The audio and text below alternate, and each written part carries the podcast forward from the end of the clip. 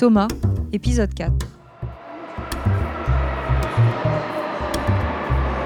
Embarqué. C'est marrant parce que vraiment, j'ai du mal avec le concept de visiter des pays, puisqu'en fait, l'échelle me paraît énorme. Pardon, je suis déjà chiant dès la première question. On quoi, préfère mais- juste visiter des villes.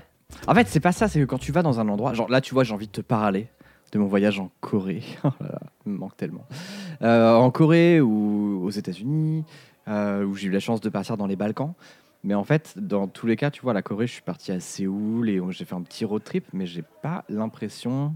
Bah ouais, c'était un road trip, donc j'ai pu voir des trucs, mais tu vois, aux États-Unis, je suis resté à New York, à Washington DC, et en vrai, bah quand tu fais deux semaines dans juste ce coin-là, c'est dur de dire, c'est dur de repartir avec le sentiment de ah les Ah, j'ai bien visité le pays. Ça, là, c'est hein. fait. J'ai un rapport au pays où, où je sais que je connaîtrai jamais euh, vraiment les pays. Encore une fois, hein, je connais même pas la Corée. À quel moment tu peux dire que je, Corée, que je connais Ah, j'ai ah, j'ai fait la Corée. J'ai fait la Corée du Nord, du Sud, pardon.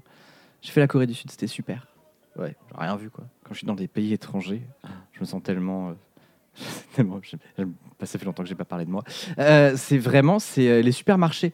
Je trouve ça trop passionnant de voir les supermarchés. Genre, euh, dans, à l'étranger, moi j'aime bien, ouais, un petit musée de temps en temps, c'est sympa. Mais on va pas se mentir, déjà on voyage tous pour la bouffe, principalement, hein, pour bouffer et, et boire des coups euh, sur place.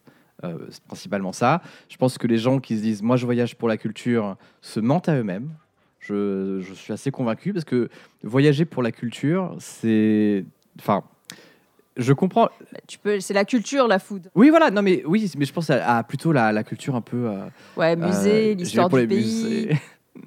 Et souvent, le truc, c'est que ce qu'ils vont voir, ce sont des espaces extrêmement euh, muséifiés qui répondent à des problématiques de romans nationaux ce genre de choses.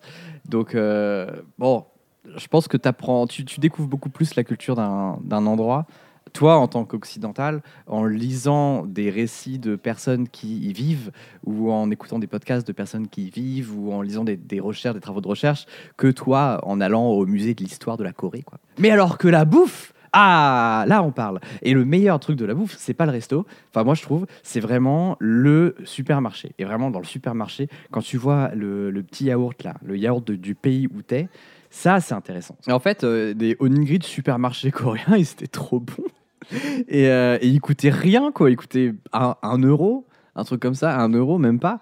Et je me suis pété le bide de ce truc-là quand je suis revenu en France. J'en ai mangé. Et bon, bah déjà, ils sont en plastique en France. Et ils coûtent 5 balles, quoi. Tu fais, bon, allez, on peut pas tout avoir non plus. N'empêche que c'est de la bouffe de supermarché, tu vois. C'est ce que les, les gens du coin euh, mangent, je pense. hein. Enfin, c'est. Je pense que des gens achètent ça. Après, évidemment, c'est pas forcément le En nec fait, t'es tombé sur, la blague. pou- sur le pouce vert, ça se trouve, en fait, du- de la Corée. Ouais, la marque repère. ouais.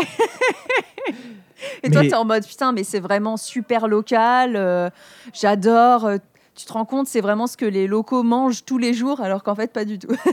Bah déjà, ça se trouve pas du tout, tu vois. Après, tu vois, faut euh, l'exotisation, ça va malheureusement dans, dans les deux sens. Mais je préfère largement, tu vois, enfin, bouffer dans. Alors c'est intéressant, tu vois, de aussi trouver des spots avec vraiment la gastronomie locale, tu vois, un truc un peu bien représentant de, des traditions. Euh, et de ce qui se fait de mieux dans le coin, tu vois. Mais en vrai, en vrai, en vrai, eh, franchement, on va pas se mentir, quoi. C'est le plus rigolo, c'est quand même d'aller taper le, le Lidl local, voir ce qu'ils font, être malade le lendemain et recommencer quoi. Ça c'est vraiment ma passion quoi. Ça c'est vraiment. Je, Moi, je sais pas, être cool. malade, c'est pas le premier truc que j'ai envie d'être dans un pays. je suis d'accord avec toi. Je suis d'accord avec toi. C'était audacieux comme euh, comme prise, mais, mais ouais et ça c'est c'est trop cool en fait le fait de quand tu es dans un pays. Moi ce que j'aime trop faire dans un pays euh, et quand je suis en vacances, c'est euh, rien prévoir. Y aller avec des gens qui connaissent l'endroit où euh, la Corée. J'ai une de mes meilleures amies qui habitait là-bas à l'époque. Et, euh, et du coup, bah, elle, elle, vivait sa vie d'expat là-bas, mais elle avait plein de potes euh, coréens, coréennes. Et bah, ils nous ont fait un peu découvrir euh, le coin. Enfin, ils, nous ont, ils ont plongé dans leur quotidien. Et leur quotidien, en fait, bah, ça ressemble un peu à notre quotidien à nous, avec juste la bouffe qui change, la langue qui est pas la même. Et, et évidemment, il y a plein de pratiques un peu différentes, mais en vrai, c'est pareil. Mais c'est trop cool. C'est trop bien, en fait. Moi, j'aime trop dans des voyages. Je déteste dans des voyages. Je déteste tomber sur des Français. Il n'y a pas grand-chose que je déteste. Là, Zemmour est sur la liste. Et euh, sur la liste, il y a tomber sur des Français à l'étranger alors que tu es là pour te dépayser.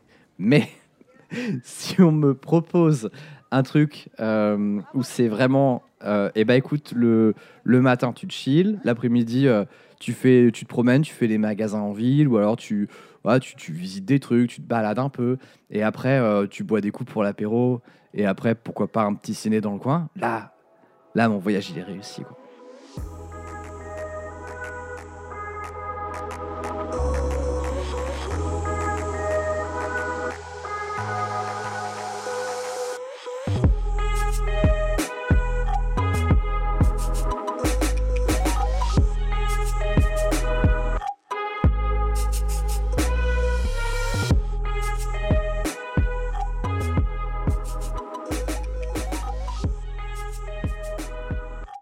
Est-ce que tu es allé à d'autres endroits? Et bien j'ai fait les Balkans, je fais un road trip dans les Balkans. Ouais, raconte. Mais c'était, euh, là, pour le coup c'était pour le boulot, donc c'était moins... euh, Moins chill. C'était trois semaines. Ouais, moins chill. C'était trois semaines de, de reportage dans les Balkans pour euh, comprendre la guerre. Donc, on est allé en Serbie, Bosnie, euh, m- Croatie. J'essaie de les faire dans l'ordre. Bosnie. Non, Serbie, Croatie, Bosnie, Albanie, Monténégro, Macédoine. Ouais, on a fait ça. Et après, on est revenu en Serbie. Et c'était ouf. En vrai, trois semaines de road trip dans les Balkans. Alors, Balkans, pour l'anecdote, euh, déjà, on était une trentaine de jeunes euh, Européens. Moi, j'avais euh, 23 ans. Et, euh, donc, on était une trentaine de crétins euh, payés par l'Europe pour faire des grands reportages. Et bah, des grands reportages pour euh, aller au contact des gens, euh, parler. Il y avait une vraie mission européenne. C'était pas mal, en fait, comme délire. C'était une sorte de gros échange euh, en mode road trip. Donc, on était avec des gens qui venaient de tous les pays des Balkans. Il y je crois qu'il y avait des Italiens aussi. C'était un peu le bordel. Une trentaine dans un bus. Et en fait, euh, on restait une journée dans une ville. On prenait le bus pour aller dans une autre ville euh, en car. La ville était souvent à 400 bornes. Et Balkan, Balkan, ça veut dire montagne. Les, les Balkans, c'est des montagnes. Donc, euh, 12 heures de car tous les deux jours dans les montagnes. Je crois que j'ai vu ma vie défiler devant mes yeux euh, plusieurs fois. Ça ressemblait, ouais, ça ressemblait à une pub pour la Game Boy Color, c'est bizarre. Mais euh, ouais, c'était chouette, c'était intéressant. Et ça, ça ressemble à quoi comme type de pays? C'est des pays qui sont chauds, c'est des pays qui sont. C'est méditerranéen. Ouais, globalement, c'est méditerranéen. Euh, après, en termes de climat, on y était allé en plein été, donc je vais te dire, oui, c'est des pays chauds. On était en août, connard, évidemment. C'est des pays chauds. Et, euh, par contre, c'est des pays qui ont traversé une guerre, et c'est des pays qui ont traversé une guerre à l'époque où moi j'y suis allé, donc en 2012. C'était à peine 11 ans, enfin, c'est terminé, ouais, euh, globalement, à peine euh, 12 ans à- avant, quoi. Donc en fait, on, a été- on avait avec nous des gens qui avaient 6 ans pendant la guerre et qui ont vu bah, leurs frangins se faire tuer, leurs parents se faire tuer. Et euh, tu avais des Serbes et des, et des Croates et des Bosniaques qui étaient avec nous et, et qui chillaient ensemble et c'était cool, tout en disant des trucs genre euh, Ah, t'imagines, ça se trouve, c'est ton père qui a tué ma mère. Et je fais genre c'est ouf Et c'est. hum, Donc. On, on a le droit de dire ça On peut rigoler là-dessus Bah, euh t'en as, qui- t'en as qui rigolaient bien et t'en as d'autres qui étaient pas Ouais. super chill, quoi. Enfin, Ah bah, et, en fait, la guerre, elle, est, elle, elle marque le terrain, tu vois. Enfin, tu la vois, la guerre, en fait. C'est-à-dire que tu as vraiment les. Euh, tu as des endroits qui sont détruits, qui ont été à peine reconstruits ou qui ont été à peine réhabilités. Là, c'est vraiment. Tu, enfin, tu sens que. Tu as un, t'as un effet un peu saisissant où on te parle. Enfin, non, je pense, je sais pas si tu as connu la guerre, toi, par exemple. Je pense pas. Voilà, moi non plus, très peu, très peu personnellement.